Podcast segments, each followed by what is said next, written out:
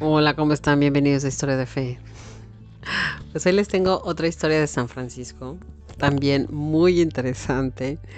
Y aquí empiezo a entender yo todas estas eh, pinturas sobre San Francisco y los animales, ¿no? Que realmente amaba la creación, pero bueno, esta historia es bien, bien bonita. Este es San Francisco y el lobo de Gubbio. Gubbio es una ciudad, ¿no? En Italia. Y empiezo, dice, en el tiempo en que San Francisco vivía en la ciudad de Gubbio, en el condado del mismo nombre, apareció un lobo grandísimo, feroz y terrible, que no solo devoraba a los animales, sino también a los hombres, por lo que todos los ciudadanos tenían mucho miedo, pues muchas veces se acercaba a la ciudad, y todos iban armados cuando salían de la ciudad, como si fueran a la guerra, y aún así no podía defenderse el que se encontraba a solas con él y llegó a tanto el miedo a este lobo que nadie se atrevía a salir del territorio. San Francisco, compadecido de aquella gente, quiso salir en busca de aquel lobo, aunque los habitantes de Gubbio no se lo aconsejaban, y una vez hecha la señal de la cruz, salió de la ciudad con sus compañeros, poniendo toda su confianza en Dios.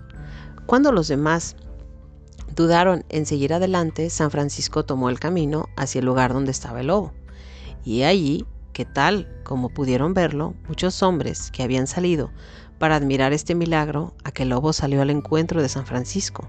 Con la boca abierta, se acercó a él, le hizo la señal de la cruz y le llamó a su, a su lado diciendo, Ven aquí, hermano lobo, yo te mando de parte de Jesucristo que no hagas daño ni a mí ni a nadie.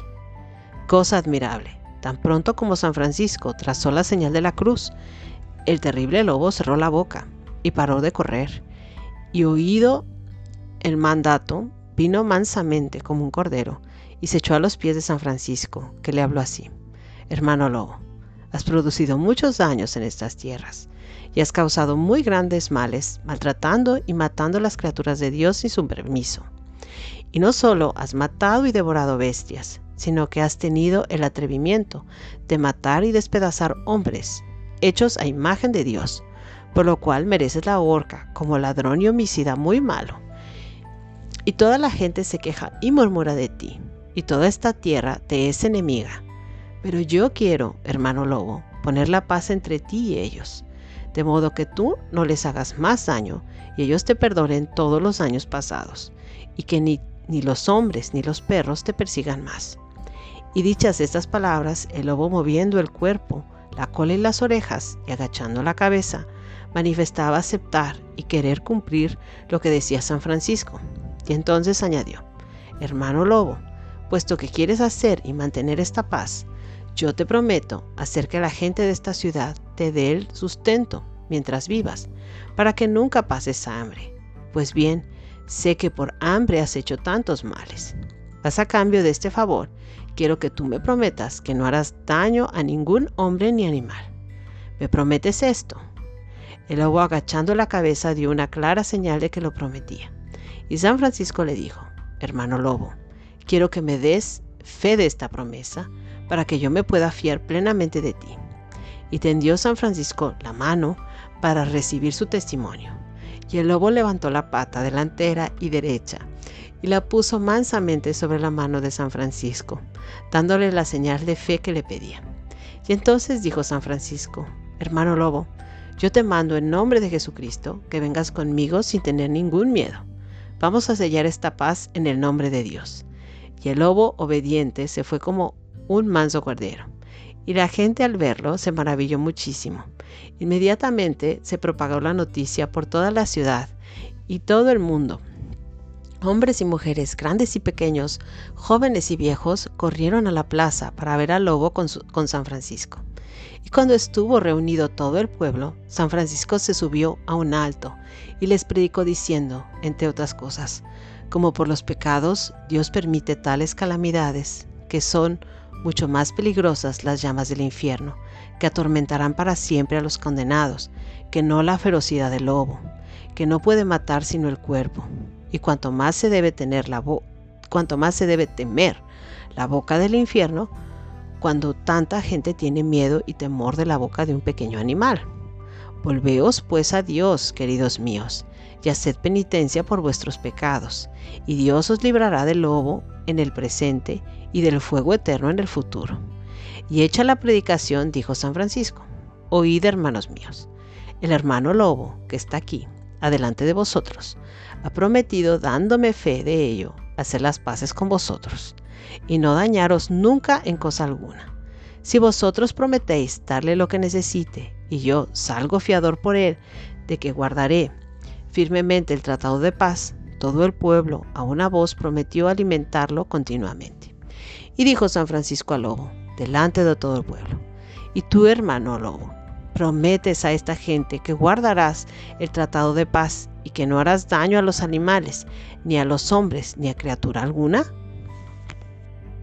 Entonces el lobo se arrodilló y agachó la cabeza y meneando mansamente el cuerpo, la cola y las orejas, demostraba en cuanto le era posible que quería guardar el pacto. Le dijo todavía San Francisco, Hermano Lobo, quiero que igual que me diste fe de esta promesa fuera de la ciudad, también aquí delante del pueblo. Me des fe de tu promesa y que no me engañarás en la confianza que puse en ti. Entonces el lobo levantó la pata delantera derecha y se la puso en la mano a San Francisco. Con motivo de este suceso y de los otros antes mencionados, fue tanta la admiración y alegría de todo el pueblo, tanto por la devoción a San Francisco como por la novedad del milagro y por la paz del lobo, que todos comenzaron a dar gritos al cielo alabándolo y bendiciendo a Dios, eh, que les había mandado a San Francisco y por sus méritos les había librado de la boca de la bestia feroz. Después de esto, Vivió aquel lobo en Gubbio durante dos años y entraba familiarmente por las casas, de puerta en puerta, sin hacer mal a nadie y sin que nadie se, se, lo hiciese. Y todos le daban de comer con cariño, y aunque iba así por la ciudad y por las casas, nunca le ladraban los perros. Finalmente, al cabo de dos años, el hermano lobo se murió de viejo, con gran dolor de los ciudadanos, porque cuando lo veían andar tan manso por la ciudad, se acordaban mejor de la virtud y santidad de San Francisco. En alabanza y gloria de Cristo y del porobelo Francisco. Amén. Súper bonito, ¿verdad? Otra historia muy, muy, muy linda de San Francisco. Saben que cuéntenle estas historias a sus hijos. Miren, yo nunca las conocí de niña, ¿no? Qué lindo es para un niño conocer estas historias de en donde se conjunta la espiritualidad, Dios, la naturaleza y un hombre de Dios, ¿no? Un, él no era sacerdote, era un hermano menor, ¿no? este, no aspiraba a ser sacerdote, para él era mucho, em, pero tenía una santidad enorme, ¿no? Entonces es bien bonito contemplar, ¿sí? Toda la obra de la creación, ¿sí? Cuéntelsela a sus hijos.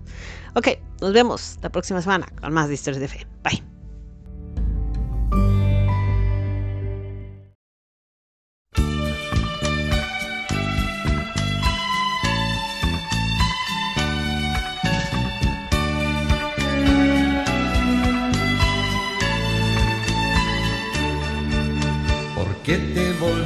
Volviste lobo?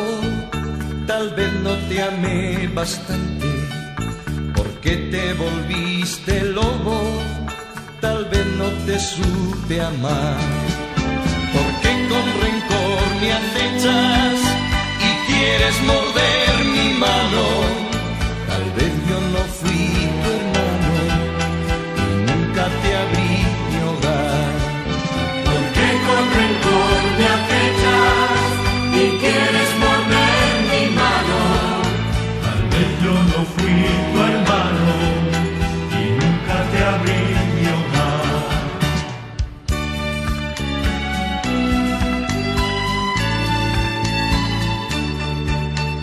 que tú nos odias tanto, tal vez yo te odié primero, porque nos acosas fiero, tal vez te enseñé a acosar, porque con rencor me acechas y quieres morder mi mano, tal vez yo no fui tu hermano, y nunca te abrí mi hogar,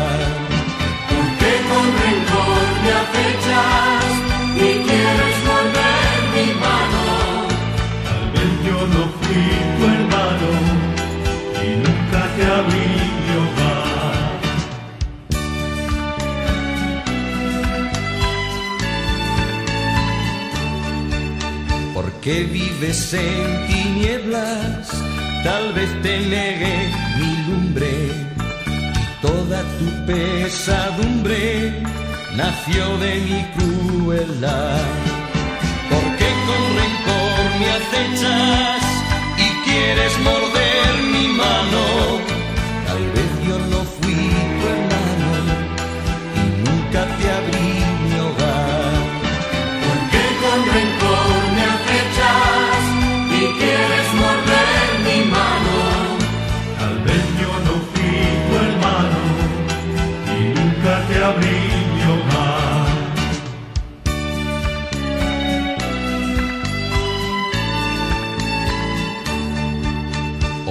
Vengo a llamarte hermano y darte la paz y el bien.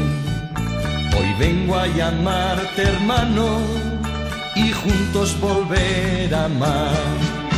Los hombres a veces somos más fieros que el lobo fiero.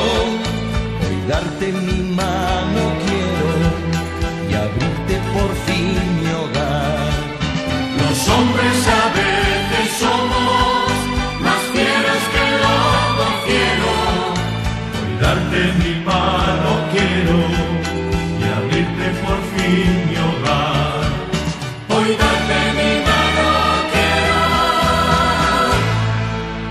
y abrirte por fin mi hogar.